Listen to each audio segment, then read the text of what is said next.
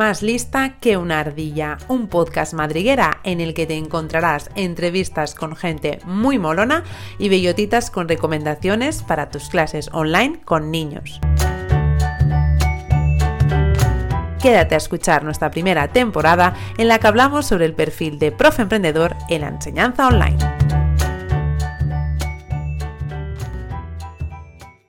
Hola, hola ardillitas, bienvenidos, bienvenidas a otro episodio de este podcast madriguera en el que hoy tenemos a una invitada con la que tenía muchísimas ganas de hablar.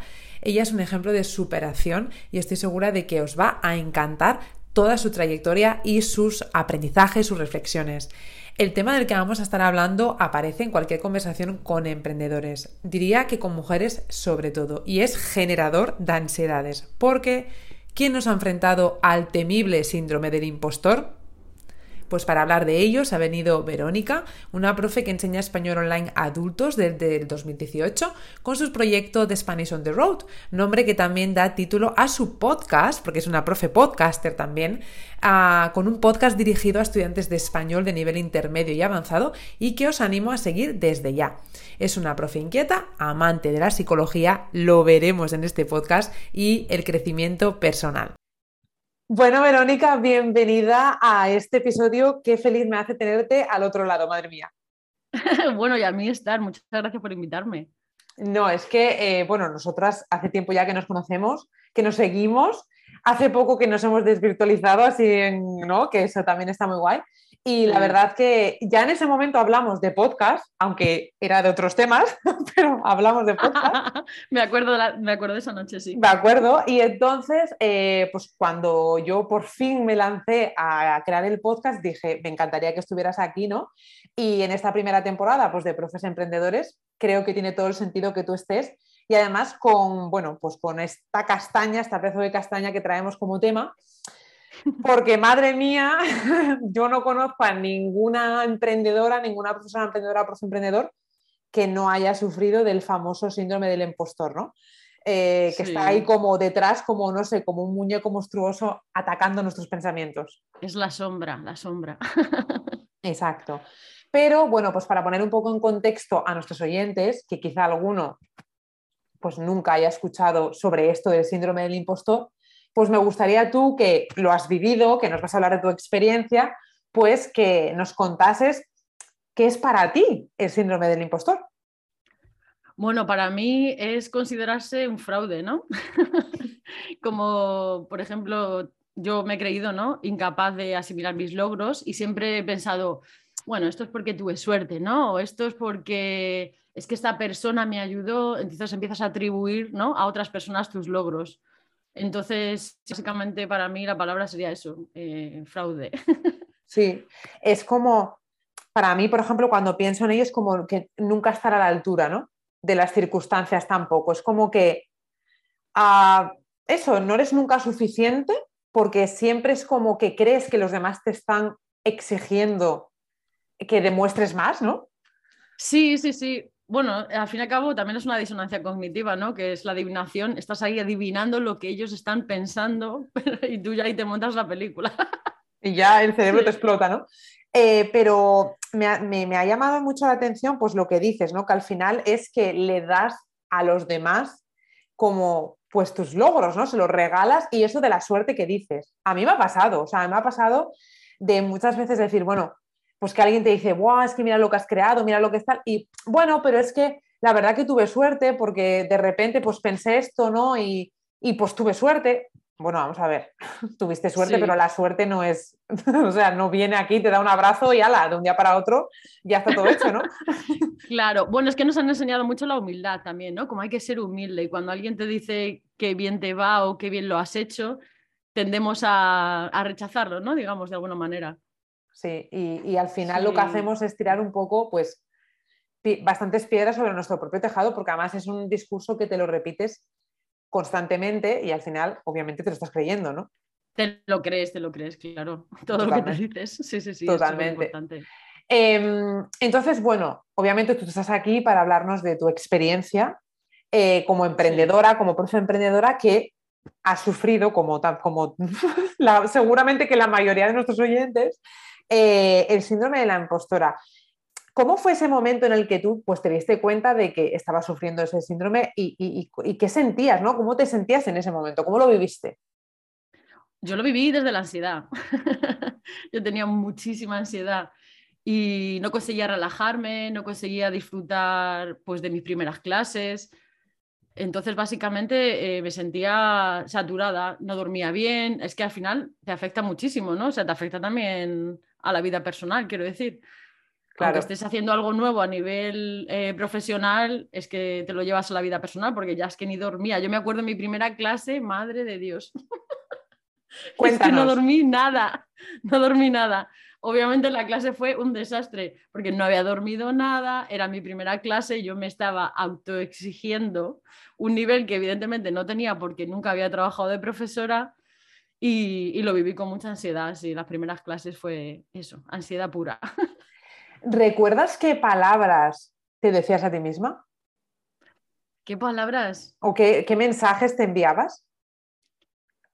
Bueno, eh, obviamente tú te crees que eres profesora, porque sí, Ahí quería ir, ahí quería ir. Y es porque cuando me lo estabas contando, pues estaba pensando en, en, nuestro, bueno, pues en nuestra profesión de profesores de español como lengua extranjera, obviamente, y más ahora, yo creo, ¿no? Tras la pandemia, hay muchísimos profesores que sean, bueno, pues vienen de otras profesiones que no tienen absolutamente nada que ver ni con la docencia. Ya no digo de, bueno, pues eres profe de matemáticas y ahora de repente eres de lengua, de, o sea, de español, ¿no? Pero incluso gente que, ingenieros, yo qué sé, de cualquier profesión, que de repente pues han querido cambiar porque no lo eligieron antes por miedo o porque de repente han visto una oportunidad, cuanto más en la enseñanza online, pero pues me encuentro con muchas personas que por ejemplo, al principio se obsesionan por hacer cursos, eh, carrera universitaria, másters, o sea, claro, formarse al extremo para poder decir, oye, mira, a ver, que yo estoy aquí, pero yo puedo acreditar, ¿no? Eh, mi, valía, por decirlo de alguna manera, con todos estos títulos y toda esta formación y todo este tiempo que he dedicado, ¿no? Y es esa obsesión por querer demostrar no, tanto a los demás, es que es más a uno mismo, yo pienso, ¿no? Convencerte. bueno, yo hice tres cursos a falta de uno, ¿sabes? Dije, voy a hacer, porque en, realidad yo quería enseñar español para adultos, o sea, sí, enseñar español a adultos, ¿no? Pero me hice el curso de niños, pues por si acaso. Y luego un curso especializado en gramática, pues por si acaso la gramática no era suficiente. Y ya dije, para, pues que, que no importa cuántos cursos hagas, si es que al final, eh, como todo trabajo, te va a dar la experiencia, el tener experiencia, o sea, el trabajar en ello, ¿no? Y al final paré, pero ya me hice tres cursos así del tirón, ¿sabes?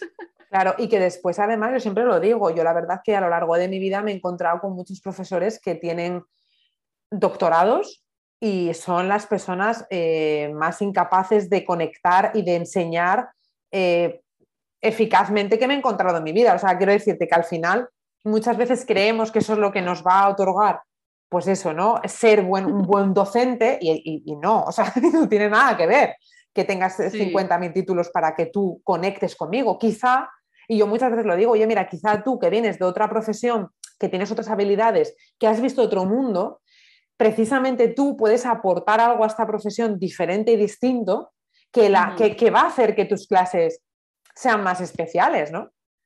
Claro, a mí una cosa que me afectó mucho, por ejemplo, fue un podcast que escuché de un profesor y es que me quedé, digo, no puede ser. Claro, que decía, como no puedes hacer un, curso de profesora de español online y poner a darte clases. Claro, él hablaba desde sus creencias, ahora lo sé, ¿no? Decía, tienes que hacer un curso y tienes que empezar a dar clases gratis. Y yo decía, clases gratis, pero si yo lo que quiero es ganar dinero, o sea, quiero que este sea mi trabajo, ¿no? y tienes que dar primero clases gratis y luego ya cuando tengas experiencia y hacer un máster y bueno, y yo decía, no voy a llegar en la vida, yo pensaba, no voy a llegar en la vida entonces. Claro. Y me quedé ahí dándole vueltas y claro, pues eso, síndrome de la impostora, ¿no? Pensando, ¿cómo voy a dar clases de español sin un máster o sin haber dado clases gratis antes? Claro, y que además, esa es otra, ¿no? Que, bueno, a lo largo de esta temporada hablamos, hablaremos, porque yo creo que es un tema que en casi todos los episodios está saliendo un poco, que es también la forma personal de cada persona de vivir su emprendimiento.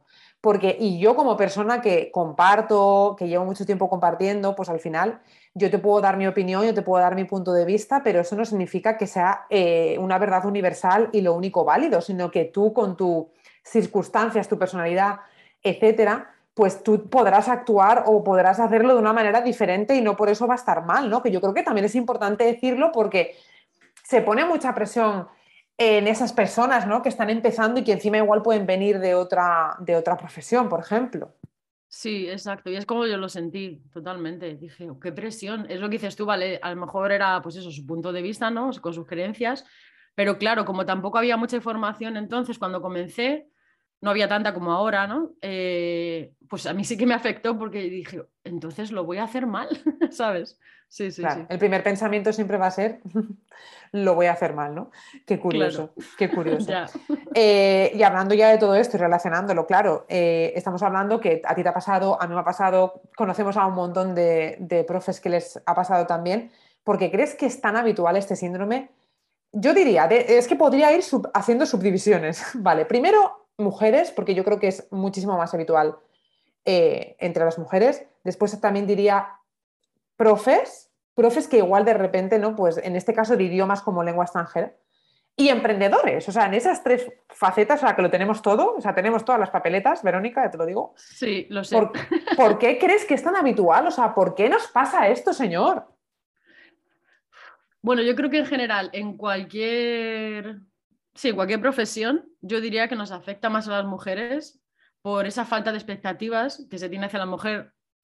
Hoy en día todavía sigue, o sea, ha mejorado, pero yo creo que sigue. Y un poco también la falta de referentes, ¿no? Cuando tú estás eh, viendo películas o estás, bueno, incluso antes desde la escuela, ¿no? Cuando estás eh, yendo al colegio, por ejemplo, no es por nada, pero hay muchos referentes masculinos para cualquier profesión. Y lo mismo con películas. O mira, por ejemplo, ayer, joder, es que yo ayer digo, no me lo creo. Estaba buscando vídeos, pues estos de, pues mira, vídeos motivacionales, ¿no? Para emprendedores. Todo eran hombres en ese vídeo. O sea, todo eran hombres con éxito, no sé qué, y yo es que yo no me podía ver reflejada. Y entonces, claro, yo creo por esa falta de referentes también nos viene más el síndrome de la impostora a las mujeres. Claro, mira, estoy ahora mismo, eh, la gente no me está viendo, pero estoy ahora mismo hojeando un, libro, porque es que estás diciendo todo esto, y, la verdad que es que em, eh, viene muy, como, muy a cuento, ¿no? Es un libro de, em, que, bueno, que hace una recopilación de Gloria Fuertes, que, bueno, es uno de mis referentes, ¿no? Em, y en el que tiene poesías, pero también tiene como preguntas que le hicieron en su día a, ella, ¿no? Entonces, de verdad, voy a leer esta pregunta que le han hecho Vamos su respuesta porque de verdad que creo que resume muy bien lo que tú estás diciendo, ¿no? Le preguntan, ¿por qué hay más escritores que escritoras? Esa es su pregunta. Y dice ella, porque a la mujer se le ha enseñado durante siglos a centrarse en sus manos, en la aguja, la herramienta, el hijo, el puchero. O sea, las labores que se entendían como propias de su sexo. Los hombres han querido que la mujer estuviera siempre encerrada en casa y así ha sido durante mucho tiempo. Ahora las mujeres cada vez se interesan más por la cultura y por enseñar lo que escriben. Siempre hemos escrito, pero no nos atrevíamos a enseñarlo porque nadie quería leernos. Y lo que pintan y las ideas que tienen. Vamos lentas pero seguras. El mayor consejo que le puedo dar a las mujeres es que lean, que lean libros siempre que puedan y que se informen, porque al final lo necesitamos más que los hombres. Sí, muy buen consejo. No me extraña que sea tu referente. claro, es que al final eh, nos han borrado, ¿no? De alguna manera, como tú dices, de repente, claro, entonces de repente tú eres emprendedora o empiezas en este mundo emprendedor, quieres buscar ese referente y no lo encuentras. Entonces es muy difícil eh, poder luchar con esa inseguridad y con esos miedos que al final es a lo que está conectado este síndrome, ¿no? Del impostor. es muy complicado. Sí, sí, sí. Claro, obviamente nos decías antes, es que esto afecta en tu vida, esto afecta en tu día a día, ¿no? Pero ¿cómo te ha afectado en, ese proceso tuyo? Por una parte de profe, de profe online y por otra parte de, emprendedora. Sí, hombre, como emprendedora, es que claro, afectan todos, sí, totalmente. Como emprendedora, yo diría desde elegir tus clientes, es decir, tus estudiantes, clientes, al fin y al cabo, hasta la decisión eh, a la hora de poner los precios por tus servicios. Me lo cuando tienes es, que cuando tienes esa inseguridad, es como. yo me acuerdo de una sesión con mi psicóloga, además, al principio del todo, ¿no? Que ella me decía como, pero a ver, es que de la manera que hablas, parece que ellos, ¿no? Que tus clientes te están haciendo el favor a ti pero eres tú la que está dando un servicio. Ellos están pagando por un servicio y tú das el servicio. Pero es ese síndrome de la impostora que te puede hacer creer exactamente eso, ¿no? Como que te están haciendo un favor por contratarte, no sé. Claro, y además has dicho lo de los precios, que yo creo que en nuestro, además, nicho, por decirlo de alguna manera, bueno, sí, profesión, eh, claro, pues muchos venimos de, de, un mundo completamente diferente al de la empresa, no estamos acostumbrados ¿no? a esto, y de repente, claro, te tienes que poner a crear un servicio, a obviamente ponerle un precio para que sea rentable, para que tú puedas vivir, porque obviamente nuestro objetivo no es pasar el rato, es crear una empresa, un negocio que sea viable y duradero ¿no? en el tiempo. Entonces, te enfrentas de repente a, eso, a poner un precio, y yo creo que eso que acabas de decir tú de, parece que me están haciendo un favor, creo que a mí, bueno, pues, por supuesto a mí me ha pasado, pero creo que a muchas personas y con las que he hablado también de qué difícil es sí. decir, oye, que soy profesora más, cuanto más en la docencia. Porque la docencia parece que estamos aquí en este mundo para hacer un bien a la humanidad. ¿Sabes? Como te gusta y como te gusta. Y como es tu vocación. Como trabajo que te gusta, exacto. Y como es tu pasión, Claro, entonces, eh, ojo, cuidado. O sea, vamos a ver, ojo, cuidado. Eh, una de las profesiones más importantes a, mi punto de vista, que encima parece que estamos en, no sé, en, una ONG, ¿no? Porque es que es como, es que es verdad, es como, vamos a ver, sí, sí, claro que me gusta y es mi vocación y mi pasión, pero no vamos a confundir las cosas. Y cuanto más profes emprendedores, porque a mí me ha pasado de tener conversaciones de, o que ves gente que comparte cosas en redes que parece que esto es como un proceso de catarsis de buah, porque esto tiene que. No, mira, no, aquí estamos todos para lo que estamos. Que te tiene que gustar, obvio, a, a mí me apasiona, o sea, yo lo que hago me apasiona. Yo estar aquí hoy para mí es un regalo. Claro, pero obviamente tiene un objetivo y tiene un objetivo dentro de mi proyecto, porque si no tuviera un objetivo estaría tomando buenas cañas. Exacto. ¿Sabes? Entonces, creo que es importante decirlo porque, pues eso, la gente se cree que no te tienes que parar a sentar a poner un precio o a pensar una estrategia, que no estás engañando a nadie, que no estás engañando a ningún cliente, que esto lo que estás haciendo es para ayudar a ese cliente. Y, sí, y es trabajo, claro, es para ayudarle y es trabajo, sí, no tiene más vuelta de hoja. Claro, entonces eh, tú comentas, pues cuando tú hablabas con tu psicóloga, ¿no? Eso de, eh, pues para poner los precios, eh, o sea, ¿qué era lo que, lo que decías o lo que pensabas en ese momento para que tu psicóloga te dijera, oye, a ver, vamos a ver, que no te están haciendo un favor, que esto es tu trabajo, ¿no? Más con los servicios. O sea, ¿qué, te decías? ¿Qué sentías? ¿O ¿Cómo saliste de ahí? Eso digo yo, bueno, ¿cómo salí de ahí? Uf, con mucha terapia, ¿no? no, ah, supongo que verlo un poco desde, o sea, desde el merecimiento, ¿no? Porque es que volvemos a lo mismo. Yo me fijaba en lo que otras personas cobraban, pero yo no pensaba, a ver, yo vivo en Estados Unidos, necesito X dinero para vivir y entonces tengo que poner los precios acorde a eso, ¿no? Entonces, eh, claro, es que, era, es que era muy difícil. No sé cómo, cómo explicar. Entonces, pero claro, yo pensaba, pero ¿cómo voy a tener los mismos precios que una persona que lleva, no sé, mm, tres años dando clases? Pero es que a lo mejor mis clases son mejores que las de esa persona, porque bueno, o sea, quiero decir, hay muchos factores, ¿no? Para ser una buena profesora, un buen profesor.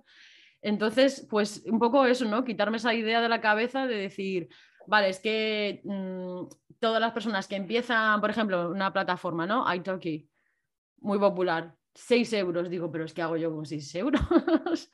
Entonces, un poco alinear y decir, vale, a ver, yo tengo una formación, no es que sea un no soy un fraude porque me he formado como profesora, soy capaz de hablar otro idioma y explicar la gramática, en este caso inglés, ¿no?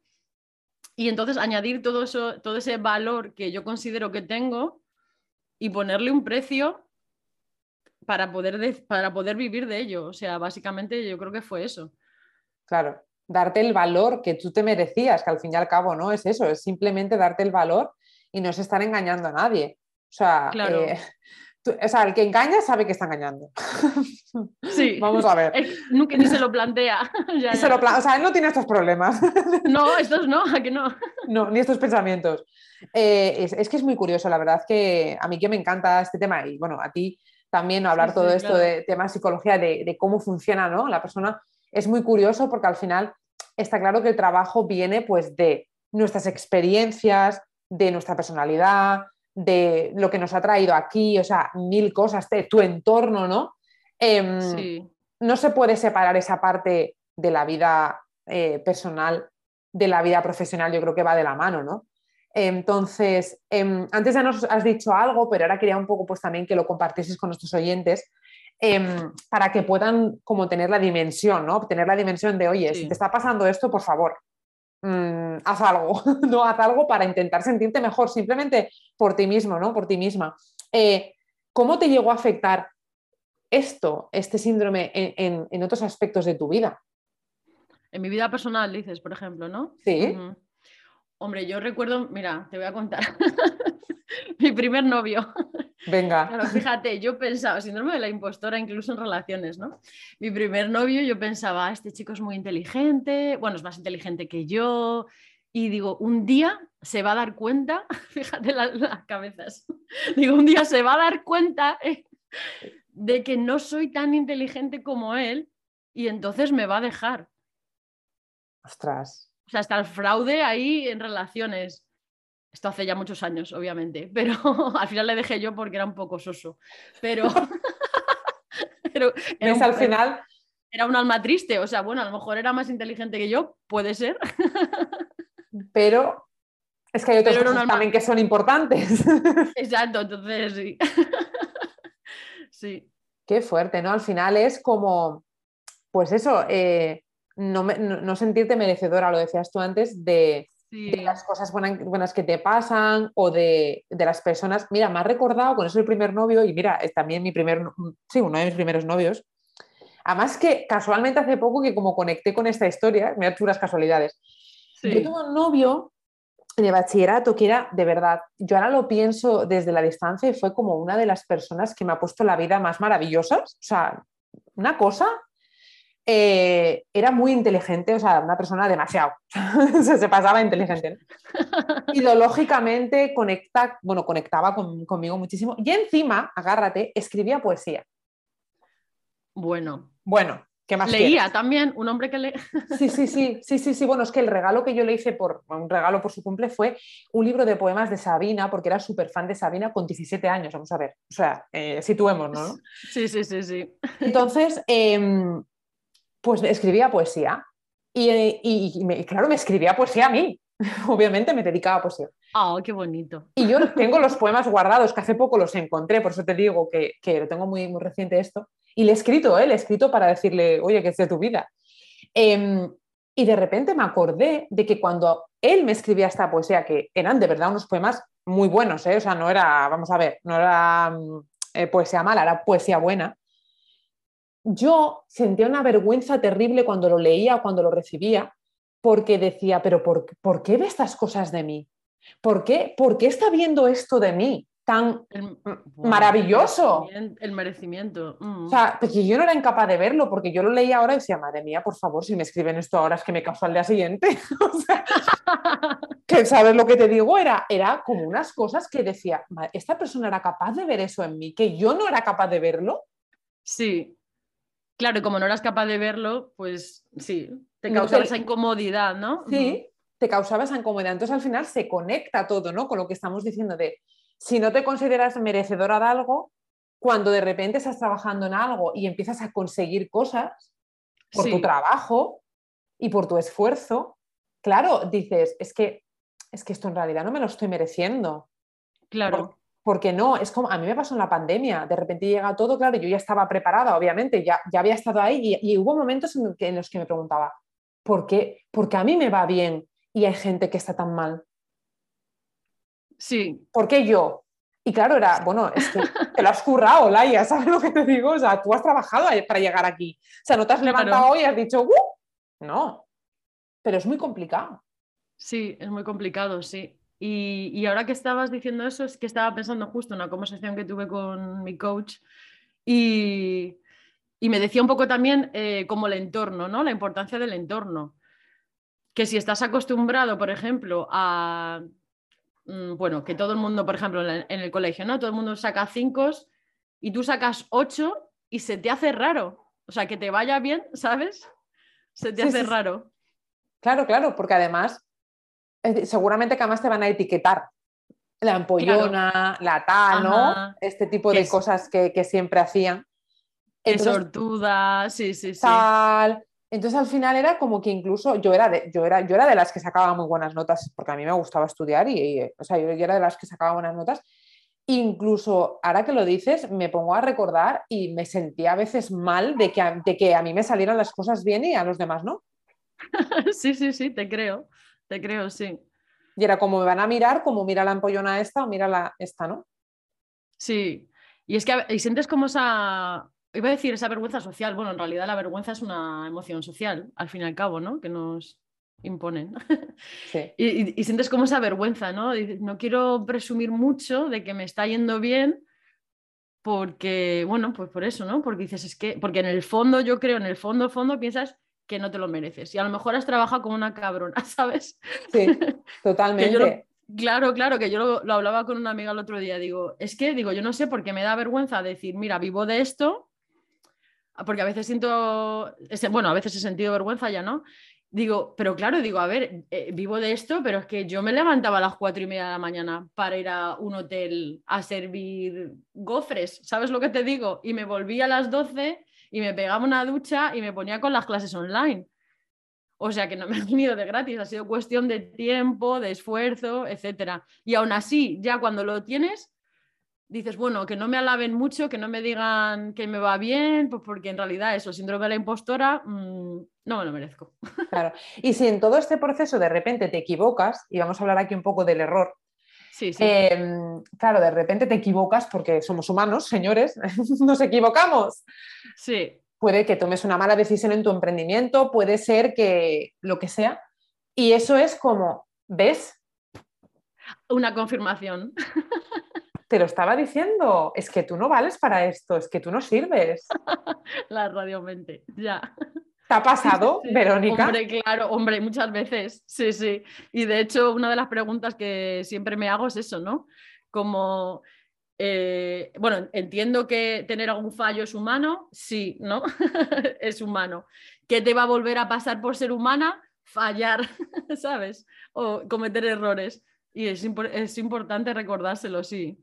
Porque si no te fustigas y ya es como una confirmación de, ves, y ya sabía yo que no era yo tan buena en esto, ¿sabes? Claro, y después además es ese concepto de error tan distorsionado que tenemos, ¿no? Porque hace poco también con una compañera amiga, pues hablábamos de esto, ¿no? Y de, qué definición más pues, eh, real, más irreal, ¿no? Del error tenemos, que ya me lo, me lo explicaba como, mira, no, es que el error es como eh, tu trayecto ¿no? en ese camino del Google, por ejemplo, pones el Google Maps para llegar a un punto y de repente te equivocas de calle y te recalcula. Pues al fin y al cabo, o sea, el error debería entenderse como un resultado diferente al que tú te esperabas, que no es ni positivo ni negativo, sino tú te estabas esperando una cosa en tu mente, te hiciste esa película y de repente has obtenido otro resultado diferente, que a veces, pues obviamente puede ser negativo, ¿no? Pero claro, ahí es cuando tienes que tener la capacidad de decir, bueno, ha pasado esto, voy a analizar por qué me he equivocado, por qué me he equivocado de calle, por dónde me tendría que haber metido o qué, qué consecuencias tiene esto reales y qué tan, qué, tan horrible va a pasar porque me haya equivocado. Porque muchas veces lo que tú dices, bueno, pueden pasar cosas malas, pero de verdad, tan tremendamente malas van a ser como que, no sé, parece que se te cae, se te cae el mundo encima. Sí, pero yo creo que en general tenemos mucho miedo a cometer errores. ¿eh? De hecho, hay mucha gente que no cambia nada, ni un ápice en su vida, por no cometer un error, ¿no? O por, no, por el resultado, ¿no? Y decir, pues mira, no fue bien. Y siguen haciendo las mismas cosas y siguen con la misma vida y no se lanzan a hacer cosas por ese miedo, precisamente, sí, a cometer errores. Pero es que si no, dime, dime. Es que si lo que no, lo que vas a decir, no, que si no, si no pruebas. Claro, no vas a cometer errores. Claro, una persona que no comete errores es una persona que sigue haciendo lo mismo, sota, caballo y rey todos los días. Esa no va a cometer errores, claro, pero es vivir en piloto automático. Claro. Y, lo que iba a decir es, es, que ese miedo que es al error, pero también, y, relacionándolo con lo anterior, es al éxito. Porque Ay, sí. no se habla tanto del miedo al éxito, pero yo creo que no es, verdad que no es un tema que yo por lo menos no veo tanto, ¿no? Siempre es como, bueno, el error está, pero el miedo al éxito, al fin y al cabo, lo que esconde es, es, que está el síndrome del impostor dando ahí, pero machacando constantemente. Y, y conozco a muchas personas dentro del mundo emprendedor que tienen realmente miedo al éxito. Yo eh, lo he padecido y, lo padezco. Muchas veces tengo todavía esa... Porque claro, de repente es un cambio y el cambio asusta y el cambio vas a tener que enfrentarte a él demostrándote a ti y demostrando al mundo que eres capaz de hacerlo. Sí. Y puede, puede, según tú, que no lo vayas a ser capaz de hacerlo. Claro, es verdad, es que de ese no se habla. Y mira que justamente ayer, te lo prometo, me mandaron un audio que habla de eso, el miedo al éxito. Que yo digo, pero ¿por qué me mandan esto? Escúchalo. Y yo, ¿cómo voy a tener miedo al éxito? Digo, no, hombre, no, tengo miedo al fracaso, no, al éxito no. Sí, sí, yo me escuché el, bueno, era un episodio de, o sea, no un episodio, sino, bueno, es como un audiolibro, ¿no? Que es un libro para emprendedores ya te diré el título, ahora no me acuerdo, pero y, cuando lo estaba escuchando digo, no me lo puedo creer. ¿Qué pasa? Que ese síndrome de la impostora y ese miedo, tú dices, todo lo que he conseguido lo quiero mantener ahí porque, y no voy a arriesgar a probar otra cosa nueva, otro proyecto, lo que sea, pero porque tú piensas, es que eso, o sea, no voy a ser capaz, voy a fracasar y al final está también relacionado, ¿no? Con ese miedo al fracaso, el miedo al éxito y el miedo al fracaso está relacionado, por eso y te quedas en esa zona de confort porque lo mismo, ya lo que has conseguido, piensas que te ha llegado, pues eso, no sé, te ha caído del cielo, vamos. Pero no es así. Puedes seguir construyendo y creando cosas nuevas si confías en ti, pero claro, va a haber errores y bueno, y vas a, vas a aprender, va a haber mucho aprendizaje dentro de esos errores, sí. Claro, a mí me pasaba, pues, eh, por ejemplo, al principio, em, que cuando tenía que focalizarme en aspectos más dirigidos al marketing, me acuerdo que siempre lo escribía en la agenda, pues lo que fuera, ¿no? esa, tarea que tuviera que realizar, la escribía en la agenda y siempre la, nunca la hacía. O sea, siempre se quedaba para el día siguiente. Y el día siguiente. Y el día siguiente. No me acuerdo con quién, la verdad es que no recuerdo con quién, hablando sobre esto me decía, claro, pues que tú no lo haces sabiendo que tienes que hacerlo, porque como lo hagas, tú en tu cabeza dices que voy a hacer esto y se me va a ir de madre, me van a, me van a empezar a llegar ¿eh? clientes y yo no voy a poder dar respuesta a esto, entonces yo mejor que me quede como estoy, que yo esto lo domino. ¿Te quieres reír un rato? Mira, dos episodios que llevo de podcast, ¿no? El segundo se lo descargaron 80 personas, ¿no? Que dije, oye, segundo episodio, 80 personas, pues oye, ya somos... Está bien, ¿no? Y ahí me vino lo que dices tú, y empecé a recibir mensajes en Instagram, HelloTalk, que es una, una aplicación que uso para intercambio de idiomas, y me pasó exactamente lo que has dicho. Pensé, uy, no, no, no puedo tener éxito porque imagínate que mi podcast funciona y cómo voy a gestionar yo todo esto, todas las conversaciones, eh, las redes sociales. Sí, sí, sí, es que es tremendo. ¿Ves? Y es porque tú ya te estás poniendo o sea, en esa situación futura inexistente Sí, sí, exacto. En la peor, y lejana, además. lejanísima, en la peor de las eh, situaciones posibles que pueda ocurrir y tú vas a ser incapaz de gestionarlo. Y por eso a mí, lo que mejor me vino dentro de mi emprendimiento, dentro de Enjoy, fue la pandemia, porque no tuve tiempo a pararme a pensar. O sea, es decir, eh, llegó, llegó y tú tienes que dar respuesta a esto porque si no se te hunde el chiringuito literal. O sea, tienes que, tienes que activarte. Entonces de repente dices, pero dices por la demanda de clases, ¿no? claro, claro, yo, imagínate, entre, eh, pasaron cuatro días y yo, mm, yo la primera semana después del, confinamiento, o sea, cuando ya nos confinaron, el 13 de marzo, no abría el correo electrónico. Daba miedo, ¿no? Me daba miedo. Me daba miedo porque yo no me veía capaz de poder, em, de poder dar solución a todo eso y de poder dar respuesta. Yo podría haber hecho muchísima pasta porque obviamente eran todo correos electrónicos de gente eh, que necesitaba ayuda para enseñar online y yo, claro, ya, había, ya estaba ahí, ¿no? En ese punto.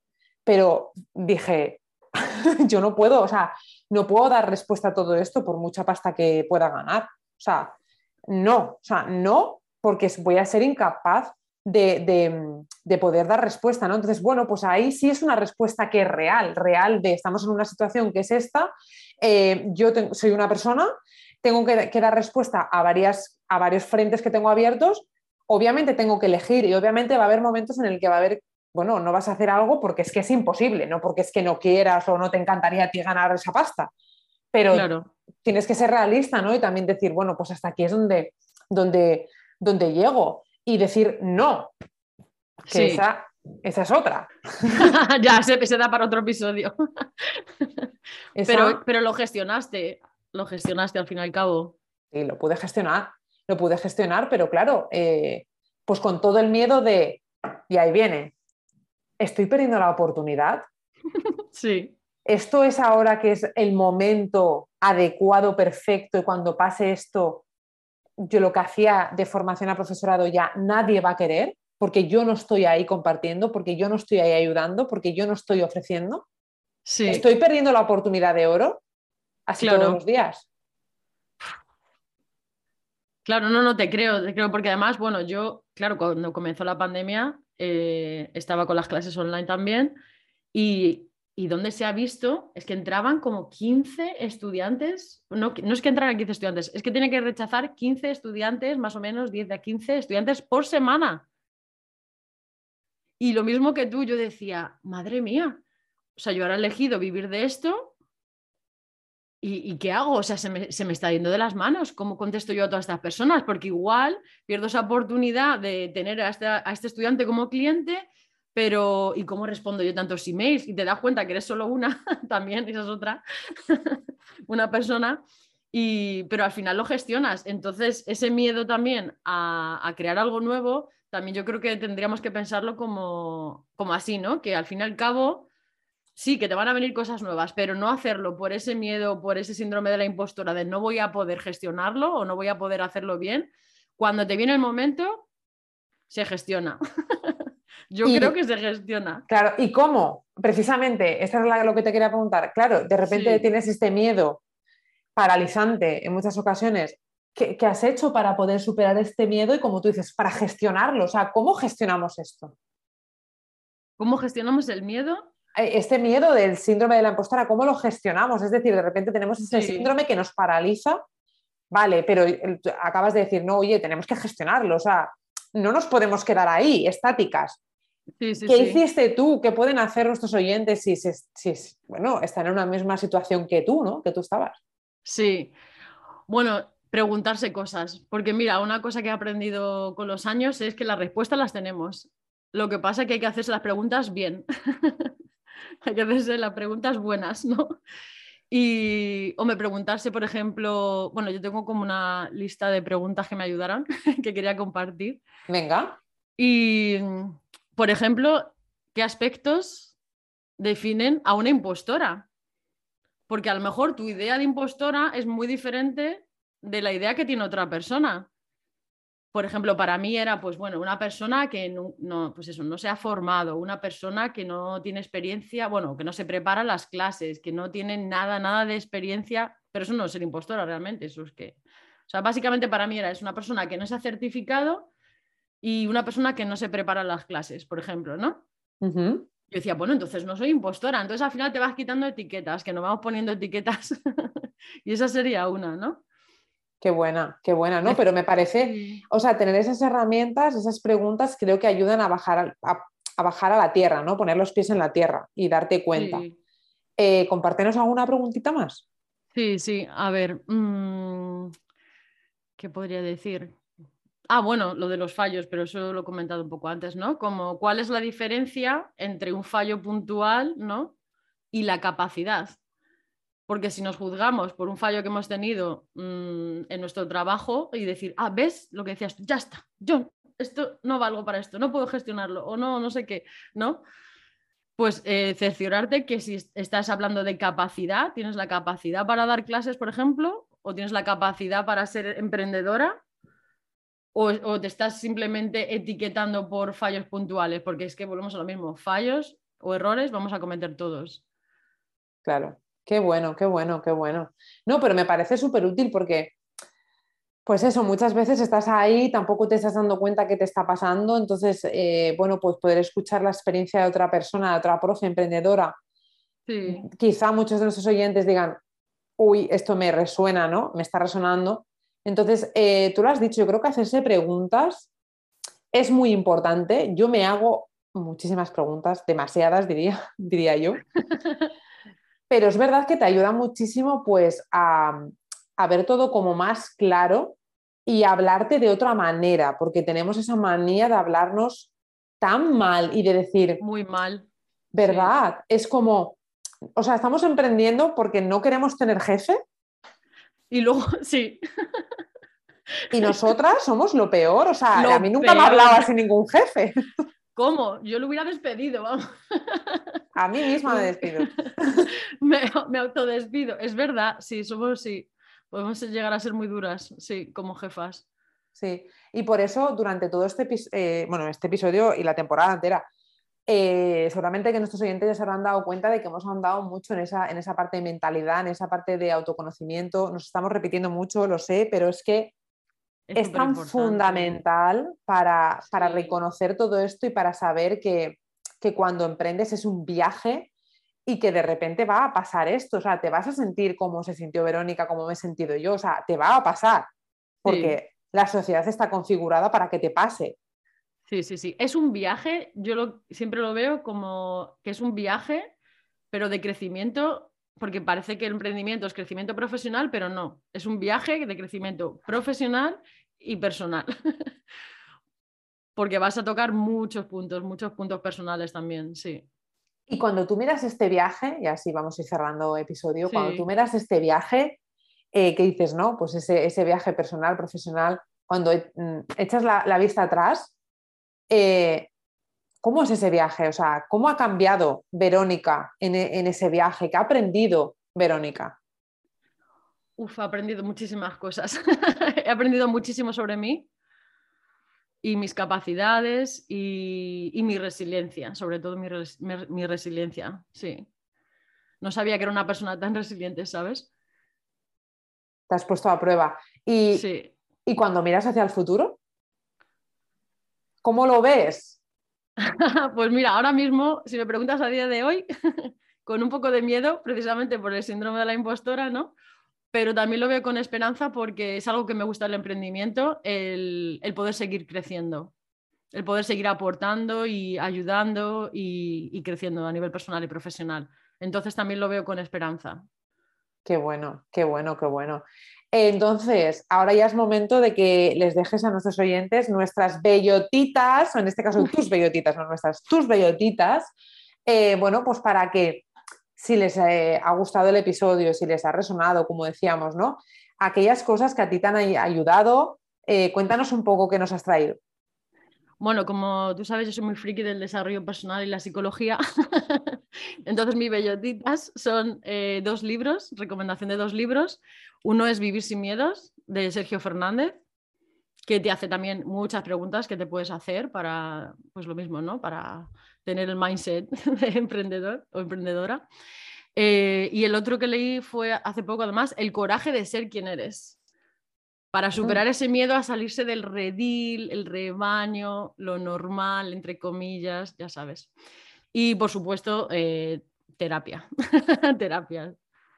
Qué buena. No, me, me, ha llamado mucho la atención ese segundo título del coraje de ser quien eres, que que no se preocupen nuestros oyentes, que yo debajo del episodio les pondré los títulos y links y todo esto para que puedan bichear un poco si les interesa. Y has hablado de la terapia, ¿no? Eh, yo creo que es muy importante que, y eso también es, es uno de los grandes objetivos de, este, de esta primera temporada, que es el poder em, mostrar la realidad del emprendimiento. ¿no? Entonces, en todos los episodios estamos ahondando muchísimo en eso, en lo que no se muestra en redes sociales y como emprendedoras que ya llevamos años y que ya hemos vivido diferentes etapas, pre-pandemia, pandemia, post-pandemia, ¿no? Eh, creo que es muy importante traer esto y decir que es muy importante pedir ayuda, que es eh, de verdad, o sea, es un antes y un después a la hora de gestionar todo lo que te pueda estar pasando, porque, bueno, pues emprender no está hecho para todos. Eh, puede ser que te embarques en, una, en un viaje como este y de repente te das cuenta que que no es lo tuyo y no, no pasa nada. claro. Oye, que puedes ser asalariado y es igual de válido y de maravilloso, que ser emprendedor no es ser un, yo qué sé, un héroe que vino de un planeta sideral. Sí. Oye, que estará muy bien para, para algunas personas. Yo soy de las que siempre va a defender y en este podcast lo hago. Emprende, emprende, emprende, ponte a prueba. Pero claro, obviamente hay que ser conscientes de que esto no está hecho para todos. Y cuando entras, no estás preparada. No, no estás. Eso que quede claro, por favor. No está preparada, no. No estás. Y si en ese viaje puedes tener ayuda. Sí. O sea, todo va a ser mucho más sencillo. O sea, de verdad que eh, el camino con esa, con esa brújula que no, que alguien te, pone ahí a tu lado, te da la mano, eh, es mucho más fácil. sí, sí, totalmente. Por eso decía lo de terapia. Bueno, he hecho terapia, pero vamos, digo terapia, digo coaching, digo mentorías, es que es súper importante, sí. Sí, sí, sí. Pues qué bueno, bueno, me ha encantado la charla. Aquí, a mí también. aquí la verdad que es lo que siempre digo, me, me, quedaría otro ratito más hablando porque es un tema que me apasiona y que además bueno, pues desde mi experiencia y desde mi, lo que he vivido, ¿no? Pues sé que es importante, eh, que, es algo a lo que debemos prestar atención y es lo que también pretendo transmitir a todos nuestros oyentes, ¿no? Que, hay ciertas cosas en las que hay que prestar atención y tenemos que escucharnos y tenemos que conocernos. Entonces, eh, me ha encantado tenerte aquí, eh, que nos hayas contado un poco tu, historia, tu experiencia y que nada, que deseo que esa, ese futuro esperanzador que, tienes ahí enfrente, pues que te atrevas de ir a por él, porque lo que, lo que tenga que venir va a venir y seguramente que vas a descubrir muchas más cosas positivas, enriquecedoras que eh, negativas. Así que a por ello, Verónica. Sí, estoy de acuerdo. Muchas gracias por invitarme. Muchas gracias por venirte. Y aquí cerramos un episodio más de nuestro podcast madriguera más lista que una ardilla. Sabes que puedes escuchar el resto de episodios en nuestra web www.enjoyespanol.com y está por supuesto también presente en las principales plataformas. No olvides suscribirte para recibir en primicia nuestras bellotitas y tener acceso a los episodios especiales. Abrazos y muchos frutos secos. Nos vemos pronto.